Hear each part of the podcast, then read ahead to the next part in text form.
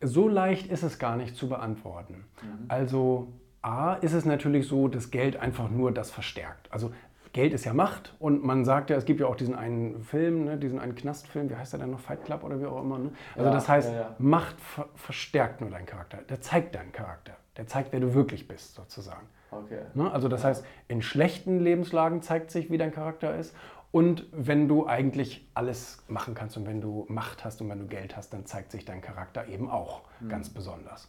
Und natürlich gibt es schlechte Menschen, die viel Geld haben. Das ist sogar keine Frage. Das kann man ja. den Leuten ja gar nicht, gar nicht. Aber es gibt auch viele arme Menschen, die schlecht sind. Ja. Wahrscheinlich sogar mehr. Und von daher ähm, können wir dieses Argument nicht per se zulassen. Ähm, mhm. Aber grundsätzlich ist es so, die meisten reichen Menschen, die ich kenne, sind total geniale Leute, sind ja. wirklich auch sehr hilfsbereite Leute. Das sind Leute, die einfach über den, über den Tellerrand weit hinausblicken. Äh, letztens hat mein Freund gesagt, äh, den Tellerrand bestimmen ja nur wir. Eigentlich gibt es gar keinen Tellerrand. hat er natürlich recht mit, weil die Erde ist ja rund und kein, keine Scheibe. Ja. Ähm, aber genau die meisten Menschen sind super. Die ja. meisten Superreichen, die ich kenne, sind wirklich ganz großartige Menschen.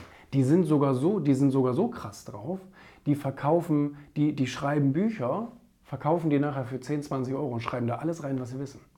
Ja. Du hast gerade auch, das habe ich schon gemerkt, so ein bisschen aus Kiyosaki und so weiter zitiert. Mhm.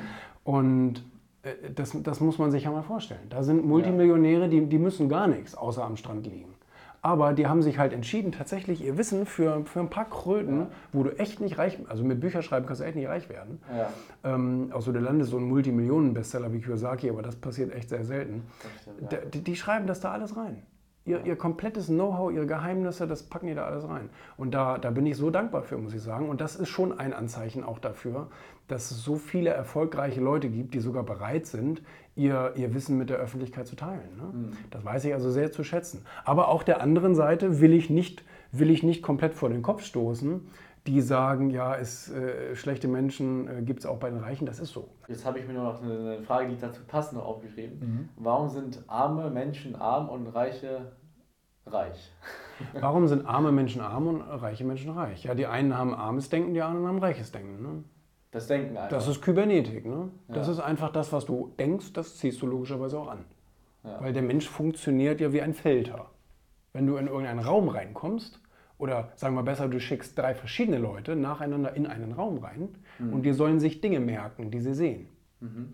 Dann werden diese drei Leute völlig unterschiedliche Dinge sehen, obwohl in dem Raum nichts verändert wurde. Das liegt einfach ja. daran, dass wir Menschen immer einen Filter mit uns rumtragen. Zum Beispiel so einen Arm, also einen, so, einen, so einen armseligen Filter. Mhm. Ja? Oder äh, es gibt aber auch das Gegenteil. Es gibt auch die reichen Leute, die haben so einen reichen Filter.